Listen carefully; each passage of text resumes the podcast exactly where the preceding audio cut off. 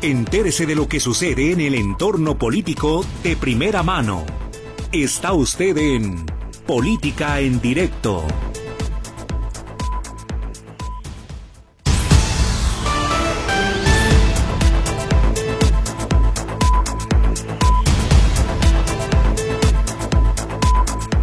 Muy buenas tardes, bienvenidos a Política en Directo.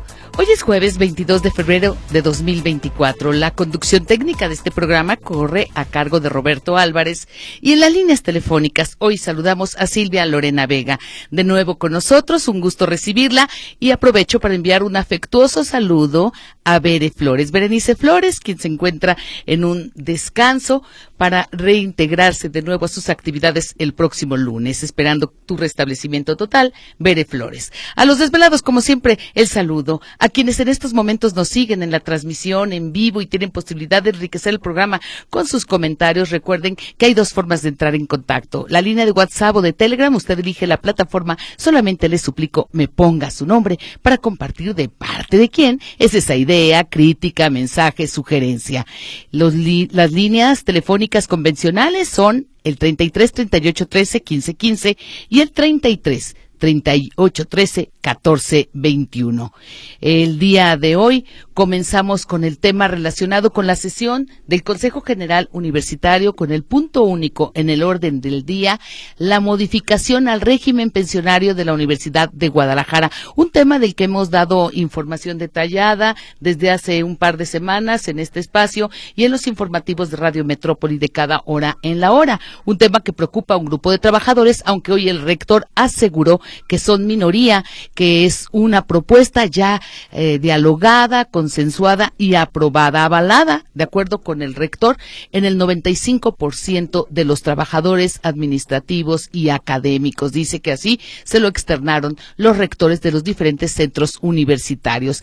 El rector de la Universidad de Guadalajara se dirigió al Paraninfo después de un encuentro con medios de comunicación esta mañana, en donde también habló del tema del presupuesto constitucional para la universidad de Guadalajara. Incluso habló de una charla que tuvo con el gobernador Enrique Alfaro y de que la próxima semana estará visitando a los legisladores, estará haciendo una visita al Palacio Legislativo para platicar con los diputados y las diputadas acerca del presupuesto constitucional del 5% para la Universidad de Guadalajara y del punto 3% para la infraestructura universitaria. Pero sobre el tema, que es el punto único en el orden del día en la sesión del Consejo General Universitario, donde seguramente están terminando o ya terminaron, es la aprobación y la discusión para este aspecto de la modificación al régimen de pensiones. El rector de la Universidad de Guadalajara dijo que es necesario, que si no se hace una intervención a este sistema en cuanto al monto de las aportaciones de los trabajadores y de la universidad como patrón, como institución, en unos 15 años se estaría agotando y por lo tanto tendría que ser subsidiado. Hasta el momento, después de la reforma que se hizo en el año 2003, que dijo fue sumamente positiva, no ha habido problema, pero estudios actuariales revelan que estaría agotándose en el 2039, colapsaría y por lo tanto, con el tiempo necesario, hay que tomar la medida que le dé salud financiera y que se haga un fondo perenne, es decir, un fondo que tenga números, números verdes, números positivos, que no sea una sangría por siempre, es decir, que sea autofinanciable. Dijo en forma textual que la propuesta es que los trabajadores activos de la universidad, todos los trabajadores que ya están trabajando, administrativos o académicos, aporten un 16%, que el resto lo estará poniendo la universidad, los trabajadores de nuevo ingreso, una vez que se apruebe la reforma. Es decir, el 36% que están sugiriendo los expertos, se estaría aportando en su totalidad para quienes sean trabajadores de nuevo ingreso en un 18% y en un 18% la casa de estudios. Para quienes ya están trabajando, para quienes ya fueron contratados, así sea el día de hoy, antes de que entre en vigor esta reforma, solamente aportarán el 10% y el 26% restante para llegar a ese 36% que haría un fondo perenne le corresponderá a la Casa de Estudios. La UDG estará dando este total en el caso de los trabajadores que ya están laborando el 26% correspondiente y de los trabajadores nuevos el 18 para que se llegue a ese 36% y unas finanzas perennes en cuanto a solvencia, en cuanto a garantía para estar pagando las jubilaciones, las pensiones y las prestaciones laborales a partir del 2029. El rector el día de hoy, después de ese encuentro con los medios de comunicación, se dirigió al Paraninfo, en donde la sesión estaba convocada a las 12 del día. Los opositores a esta reforma al régimen pensionario se citaron a partir de las 11 de la mañana. Estuvieron allí en plantón esperando que pasara el rector y no desaprovecharon la oportunidad para que cuando lo hizo eh, eh, rechazar, gritarle que no están de acuerdo con esta reforma. Incluso el rector dice que sabe que tendrá pues que soportar estos reproches de un grupo reducido que considera está mal informado. Dice el rector que el tema de la precarización de las percepciones laborales es otro tipo de agenda, no es relacionado con el fondo y rechazó que se les esté regateando o que se les vaya a quitar de futuros aumentos. Es decir, el rector de la universidad dice que no es cierto que estarán pagándolo los trabajadores respecto a futuros incrementos. Dice que no están bien informados incluso exhibió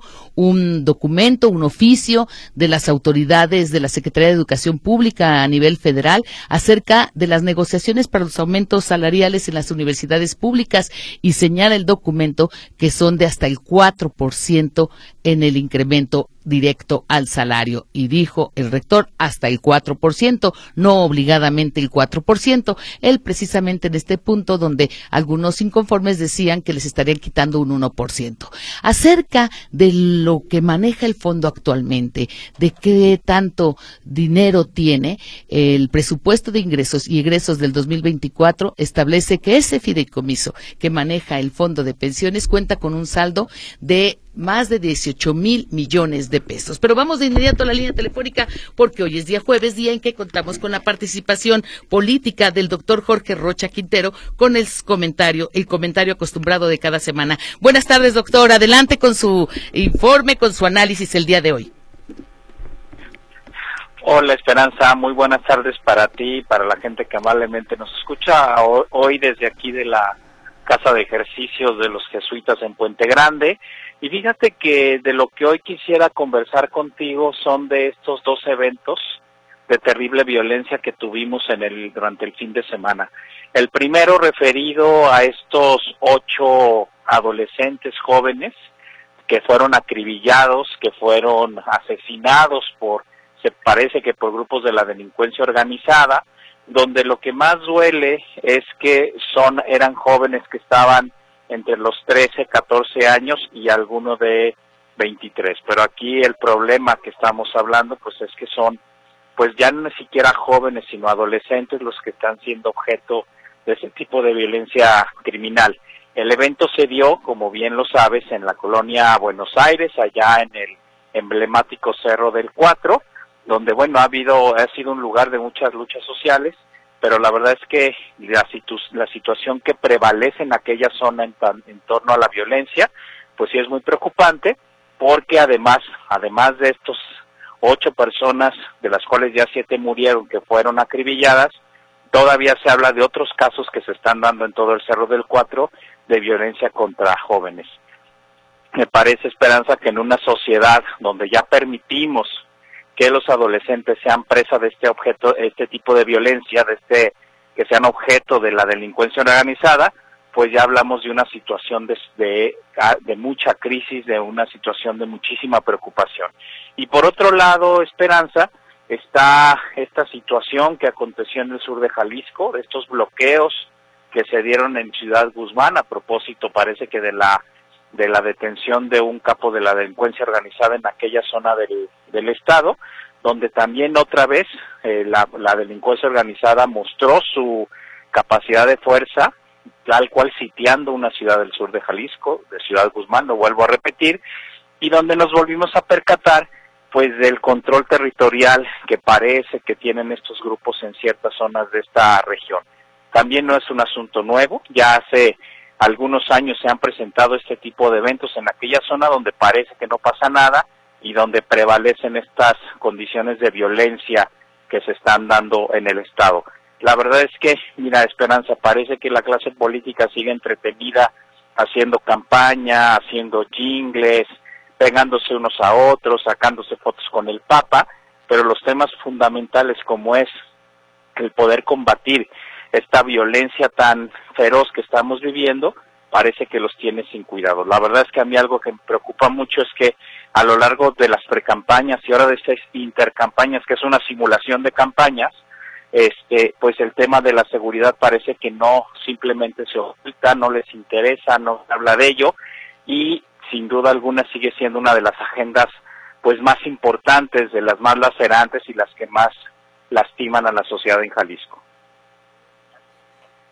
doloroso el aspecto de la masacre, la manera en que pierden la vida estos jovencitos y por otro lado la inseguridad a la que usted refiere y los bloqueos por la supuesta detención de un capo en Ciudad Guzmán eh, son temas que preocupan y que incluso están siendo tomados en cuenta por los candidatos ahora que en marzo estarán arrancando campañas y recorriendo el estado. Pero sobre el último punto de las balaceras en, en Ciudad Guzmán, eh, me hace también recordar lo que ayer se manejó doctor Jorge Rocha Quintero acerca de Colima, porque los bloqueos fueron en la autopista Colima. Y es que por segundo año es calificada como la ciudad más insegura, una de las zonas pues más preocupantes en cuanto a inseguridad a nivel mundial. Capital, Colima, que está teniendo serios problemas como una de las ciudades más violentas por segundo año, pero en el mundo.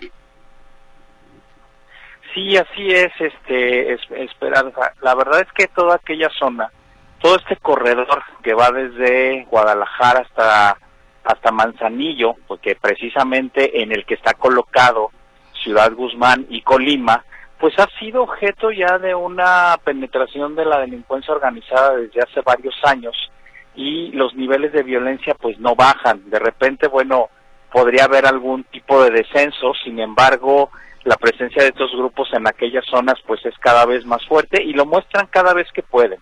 Y la situación que vive Colima desde hace pues ya un par de años, porque también esta circunstancia no es nueva, pues viene, digamos, referida, referida a este tema. Ahora, ¿por qué se dan este tipo de circunstancias, Esperanza? Una de las hipótesis es que hay mucho dinero que circula en este corredor. Primero, porque es uno de los, digamos, una de las carreteras con mayor transporte de mercancías de todo el país, ¿no? por supuesto, por la entrada del, del, del puerto de Manzanillo, pues es una de las razones. Y la otra es que hay una instalación de muchísimas empresas de agrobusiness que le llaman, de berries, de tequila, de sembradores de tequila, de jitomateros, de gente que siembra este tipo de hortalizas y que también digamos hay una una bonanza económica en ese sentido, pero que desafortunadamente se ha traducido en que también llega la delincuencia organizada a esas zonas. Lamentablemente. Muchísimas gracias, doctor Jorge Rocha Quintero. Es doctor en estudios científicos sociales en la línea de investigación de política y sociedad académico del ITESO. Gracias por su análisis del día de hoy. Que estés muy bien, Esperanza, y muy buen fin de semana para todas y todos. Igualmente, y buenas tardes. Y a propósito de este ranking penoso de las 50 ciudades más violentas del mundo, fue presentado por el Consejo Ciudadano para la Seguridad Pública y la Justicia Penal. Hay varias ciudades mexicanas que aparecen. El año pasado, nueve de las diez ciudades más violentas de todo el mundo precisamente fueron mexicanas.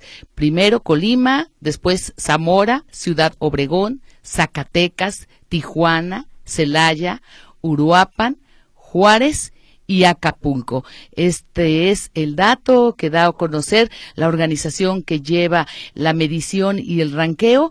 El responsable de la misma eh, resaltó que México es el país con el mayor número de ciudades violentas porque tiene 17 de las 50 ciudades con más de 300 mil habitantes. Con el más reciente reporte es José Antonio Ortega, quien preside el organismo. El organismo Consejo Ciudadano para la Seguridad Pública y la Justicia Penal. Él explicó que en el año pasado nueve de las diez ciudades más violentas fueron mexicanas y recordó que son 17 de 50 a nivel mundial. Y en este top 10 de las ciudades más violentas también se añade a Nueva Orleans en los Estados Unidos, pero no se incluyeron al menos cuatro ciudades de Venezuela. Así es de que eh, es uno de los temas, de los puntos también dignos de análisis acerca de lo que él llama una ola de violencia en nuestro país. Vamos a hacer una pausa para regresar con más información. Estamos en Política en Directo, no le cambie.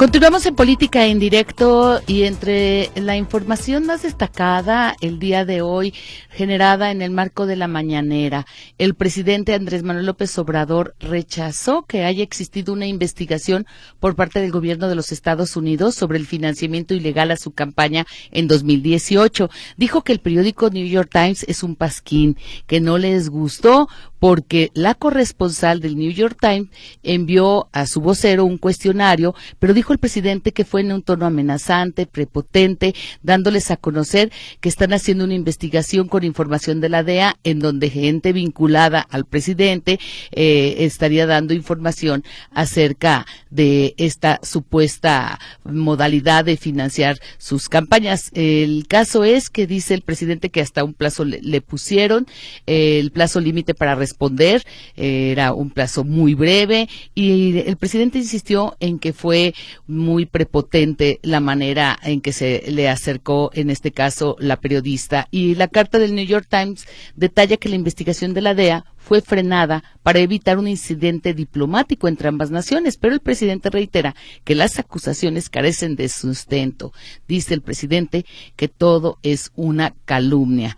Y bueno, procuradores de justicia de Estados Unidos fueron los que pasaron años investigando las supuestas denuncias o las denuncias que presentaron con respecto a este supuesto financiamiento. Se reunieron con cárteles de la droga, recibieron millones de dólares y dice el diario estadounidense New York Times que estuvo allí esta investigación. El diario publicó el reportaje denunciando en la conferencia matutina del presidente, del que subraya López Obrador, que no hay nada que indique que está directamente relacionado con grupos criminales.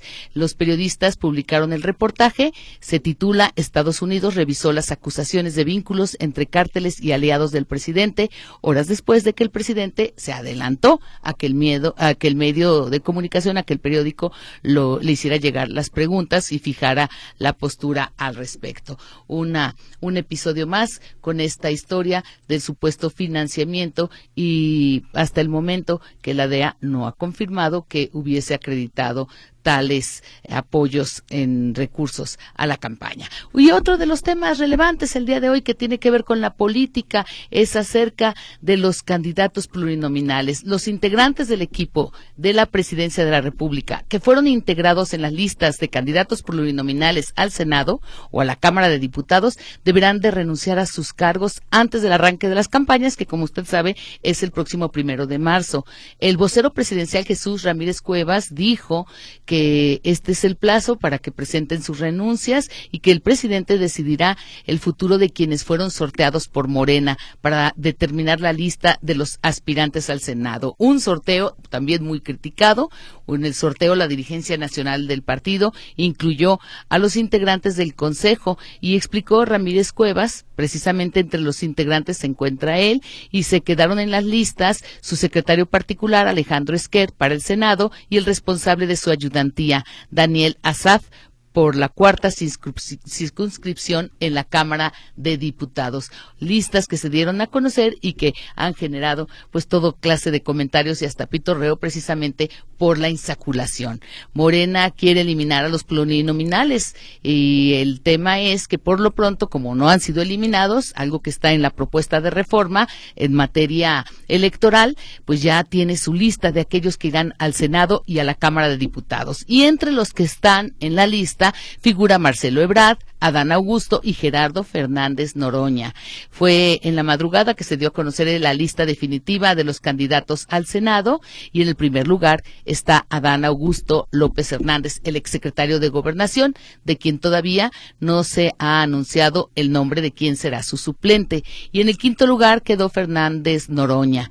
Gerardo Fernández Noroña, cuya suplente sería Paloma Sainz Trejo. El petista había participado en el proceso interno de Morena para ser candidato presidencial, lo mismo que el exsecretario de Gobernación. En tanto que Marcelo Ebrard, el exsecretario de Relaciones Exteriores, está en el séptimo lugar con Emanuel Reyes Carmona como su suplente. Vamos a una pausa y de regreso abundamos en el tema de la sesión del Consejo General Universitario con uno de los opositores a la reforma que estuvo allí en el plantón al que le hice referencia, que recibieron al rector antes de que iniciara la sesión a su llegada al Paraninfo, cuando se cruza de un edificio a otro, del de rectoría al del Paraninfo, ahí en, en Avenida Juárez, y que le gritaban el rechazo, el no a la reforma y considerando que sí será lesiva para los trabajadores, para sus intereses. No le cambie, será Gustavo Monterrubio, jubilado ya, quien nos explique las razones.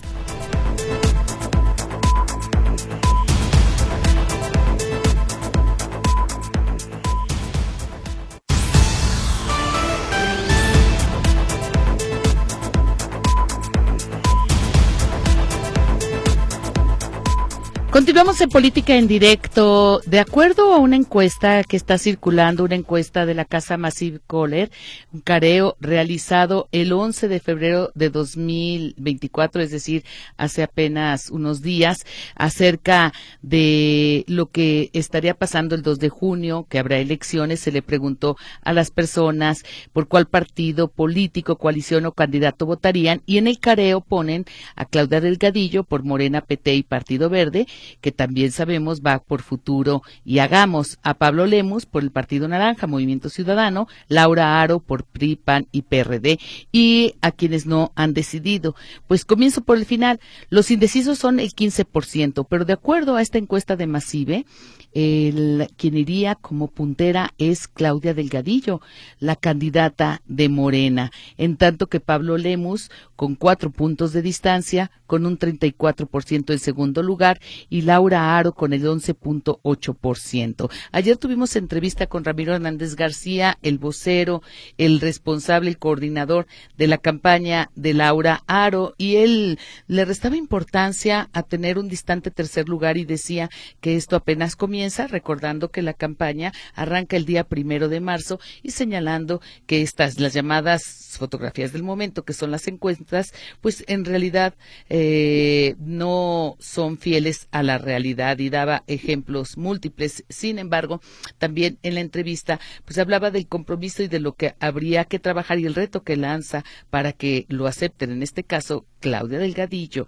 y Pablo Lemus, de hacerse las pruebas del polígrafo, las toxicológicas y las psicométricas, algo que hasta el momento no han aceptado. Y es precisamente sobre el tema, sobre la entrevista de ayer, que Maru Robles dice que le gustó escuchar a Ramiro Hernández acerca de la estrategia que estarán llevando y confirma, coincide con que habrá un crecimiento para Laura Aro. Luis Robles, vía Telegram, nos comenta que si no se aplica la pena de muerte en delitos graves, habrá más reincidentes y seguiremos teniendo ciudades más violentas. Esto por el comentario del doctor Jorge Rocha Quintero el día de hoy. Pero vamos a la línea telefónica de nuevo y me da muchísimo gusto saludar a Gustavo Monterrubio, a quien tuve oportunidad de ver hace unas horas apenas, un par de horas, precisamente en la explanada del Paraninfo de la Universidad de Guadalajara, porque él acudió en calidad de pensionado ya para protestar por la reforma al régimen pensionario. Y me interesa que le explique al auditorio de política en directo por qué se oponen cuando dice el rector que el 95% de los trabajadores está de acuerdo. Gracias, Gustavo Monterrubio, por la entrevista. Adelante con tu opinión. Gracias a ti, Esperanza. ¿Cuáles son los motivos por lo que en, tu caso particular te sumas al rechazo y tus compañeros convocados por el Frente por la Dignificación del Trabajo están en contra de que la universidad eh, modifique su modelo de pensiones? Ya, bueno, en primer lugar hay que aclarar que yo no sé de dónde sacó este tipo el 95% de apoyo. eh, no sé quién hizo la encuesta, o tal vez se le ocurrió una cifra para justificar este que podríamos eh, llamar sin tapujos un atraco en pleno día. Mira, eh, Esperanza, esta universidad, sobre todo sus funcionarios, tienen una larguísima tradición y una experiencia incomparable en malversar fondos o en vulgarmente eh, o llamarlos por su nombre, robárselos, etcétera. Y eh, este esta repentina eh, modificación que pretenden o que tal vez ya este, hayan aprobado hace algunos minutos o horas, este, en nuestra opinión no se justifica porque nosotros no tenemos datos precisos de cómo se ha manejado el fondo ni eh, tampoco estudios actuariales serios que avalen la necesidad de este ajuste. Porque si tú recuerdas, y te voy a poner dos casos, el argumento que se esgrimió desde que se modificó el sistema pensionario de BIN es exactamente el mismo que este tipo repitió. Va a haber inviabilidad financiera, no se van a cubrir las pensiones en unos cuantos años, décadas, a veces son lustros, en fin. ¿sí? Y te voy a poner el caso de las reservas actuariales de BIM. Las reservas actuariales de BIM, que era el fondo de pensiones de BIM, llegó a tener una cantidad incalculable. Es muy posible que fueran billones de pesos viejos. Pero ¿qué hizo el gobierno con esta enorme cuantía de dinero que estaba en ese fondo? En primer lugar, recuérdate que compraron equipos de fútbol y de béisbol, estadios, etcétera, en lugar de invertir en infraestructura hospitalaria. Luego, ese fondo sirvió para eh, eh, financiar campañas de los eh, candidatos del PRI y algunos simple y vulgarmente se lo robaron. El Fondo de Pensiones del Estado de Jalisco que está en una situación crítica y es por el mismo motivo desfalcos, robos, inversiones eh, mal hechas, eh, ningún cuidado en, en, proteger los intereses de los pensionados, de los trabajadores activos, etcétera, y se despachan con la cuchara grande. Nosotros en la UDG tenemos sospechas muy fundadas en, de, en que esta reforma que propone esta administración irresponsable y corrupta, sí, se debe a huecos que ellos han eh, este, provocado por los malos manejos de la institución. Ya te me señalabas eh, precisamente hace unos momentos que desde su creación no se ha creado el comité de vigilancia. ¿sí? Para eh, que rinda cuentas. Sobre este punto, Gustavo Monterrubio, el rector, dijo hoy ante representantes de los medios de comunicación que sí hay un grupo de un comité de vigilancia que se reúne semanalmente para revisar precisamente las decisiones y las inversiones. Incluso habló de que ha sido tan bueno el manejo que ha tenido una vida de siete años adicionales a la programada, recordando que en 2003 fue modificado el régimen de pensiones de la universidad en entró en vigor una reforma, la, el, régimen que actualmente rige, en donde estarían ahorita adelantándose a un colapso que se haría dentro de 15 años, en donde quebrarán los sistemas de pensiones de otras universidades públicas por ser insostenibles. Es decir, el rector dice que sí está vigilado, que sí hay consejo de vigilancia y que sí se ha manejado, que incluso ha tenido buenos rendimientos. ¿En, en qué estarían ustedes basando la sospecha? Mira, en primer lugar que nos presente a ese consejo de vigilancia porque lo desconocemos, o solo que actúa en las sombras, lo que resulta ridículo, patético y absurdo. No, no existe porque no se ha conformado. ¿Y sabes por qué?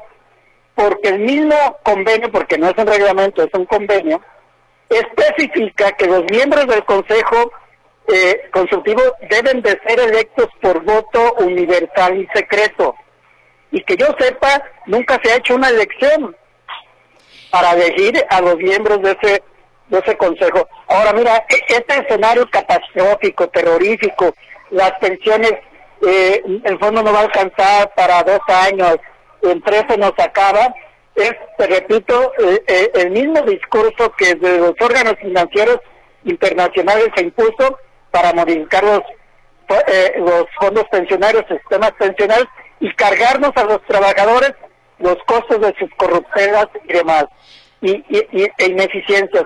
Así que que no nos venga a asustar con el pesate del muerto, de que uff, ya está a punto de colapsar, etcétera, y tampoco que presuma algo de lo que no tiene ni calidad moral, ni menos autoridad política para afirmar que es un dechado de virtudes y de honestidad ese fondo. Entonces, si está tan bien manejado, tan pulcramente administrado, yo no entiendo por qué se resistirían a que se realizara una auditoría independiente con despachos o un despacho propuesto y contratado por nosotros y que se pague con dinero del fondo. No tiene ningún temor a que se desaudite de manera independiente y seria.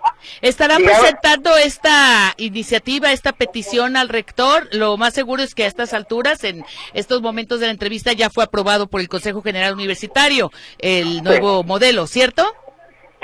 Entonces, si ya fue aprobado y si ustedes estarían los opositores representando únicamente al 5% de los trabajadores, eh, dando por bueno el dato que dio el rector, que dice que a su vez se lo proporcionaron los rectores de los centros universitarios, ustedes inconformes con la reforma estarían haciéndole una petición formal para que se realicen estudios actuariales por empresas recomendadas por ustedes. Eh, supongo que están dudando entonces del practicado en diciembre pasado, del que el el rector toma como base para decir que en el año 2040 los recursos para el pago de las pensiones serán insuficientes?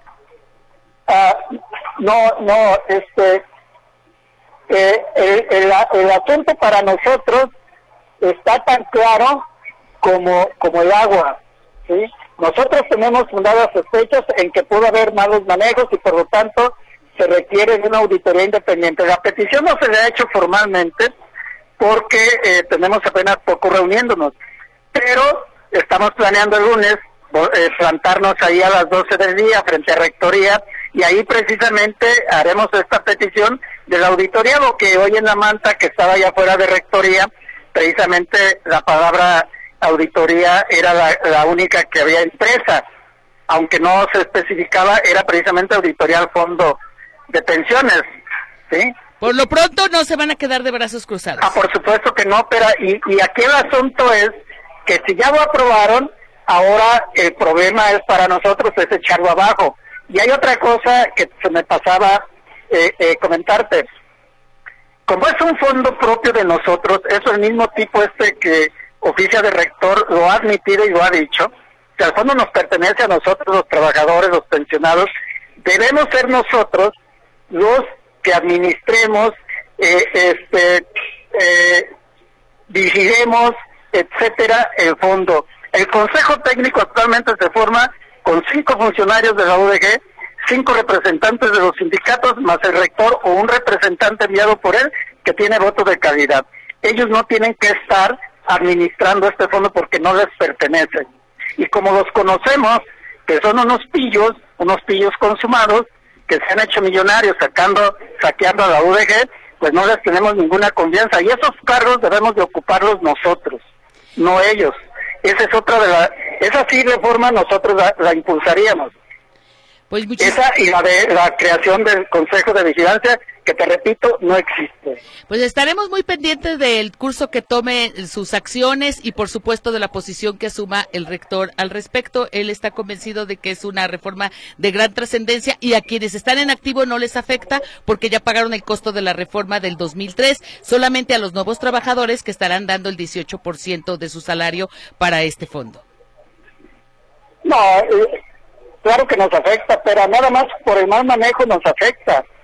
Y, y si se sigue manejando como se ha manejado hasta la fecha, te aseguro que el 50 o el 100% del salario del trabajador en aportaciones al fondo no alcanzará. No alcanzará. Tenemos que frenar esto. La UDG ya no se puede manejar como se manejaba durante el último casicazgo, etcétera, y tenemos que abrir esa brecha que no es fácil, lo admito, pero es indispensable. Gracias, Tenemos que hacer cambiar Sí, gracias a ti, Es la voz de Gustavo Monterrubio, eh, trabajador de la universidad, ya pensionado, ya retirado, que está en la protesta por esta reforma al régimen pensionario. Voy a la última pausa, regreso poco en participación de todos ustedes.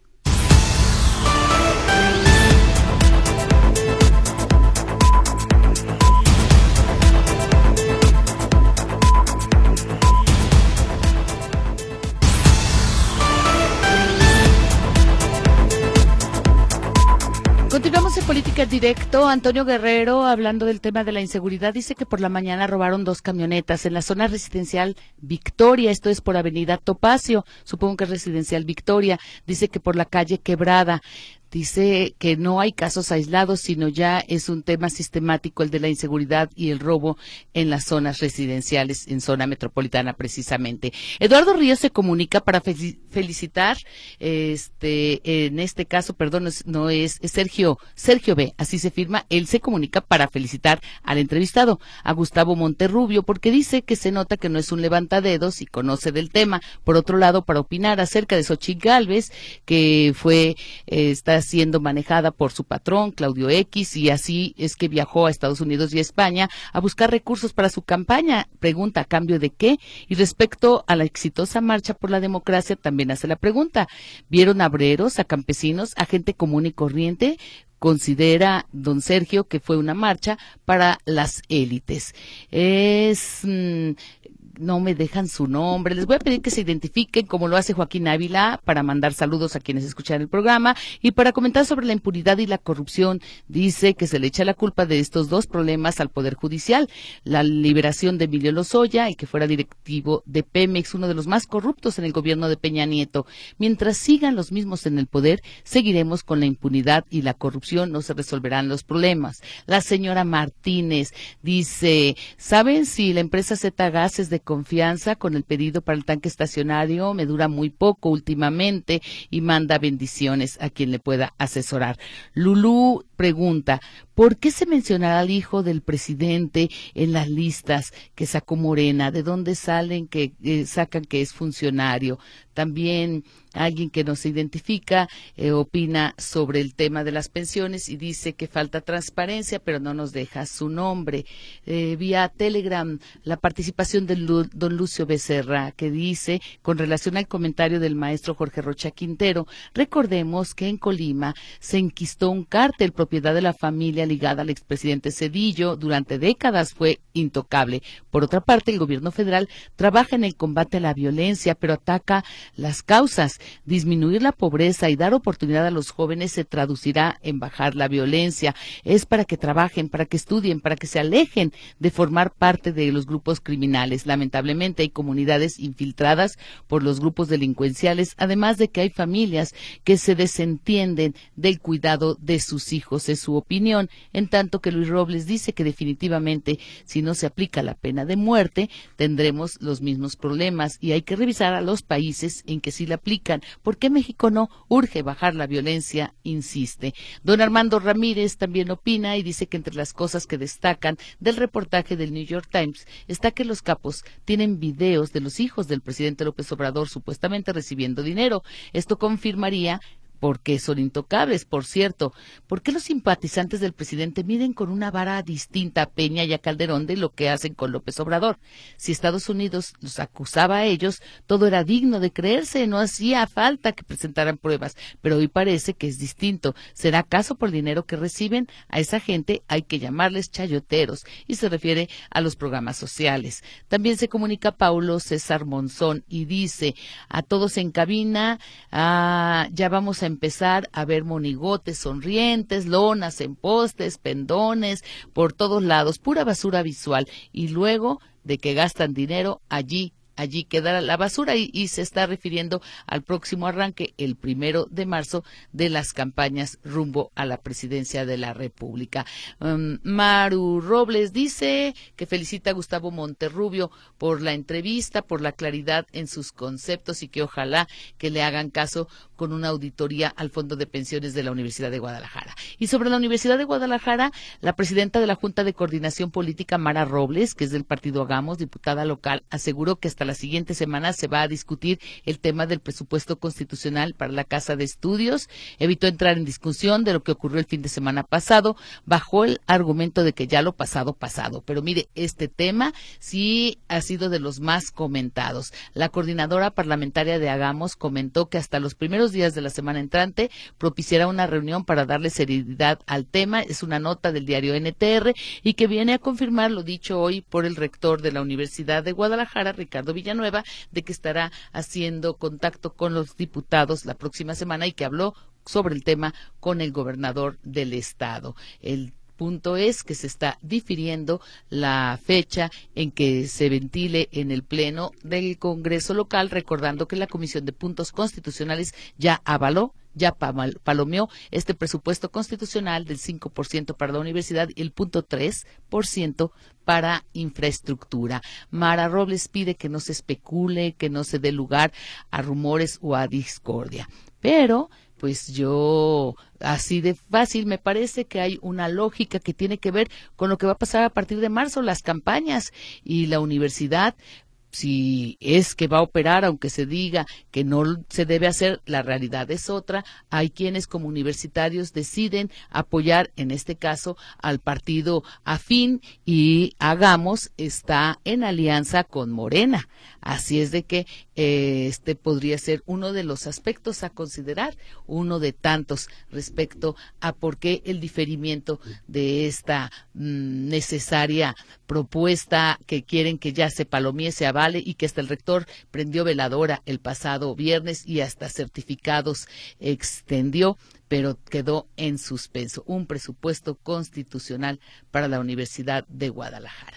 Bueno, prácticamente llegó el momento de despedirnos, de agradecerles a todos su atención, el recomendarles que se queden en la programación de Radio Metrópoli. Tenemos algunas participaciones de último momento. Me piden que hable sobre el aguinaldo de 30 días, que invite de nueva cuenta a expertos sobre eso y la aprobación que ya se hizo del derecho al descanso de la llamada ley silla. Con todo gusto abordaremos estos temas en el transcurso de los próximos días tengan una estupenda tarde. Roberto Álvarez se queda en el control operativo.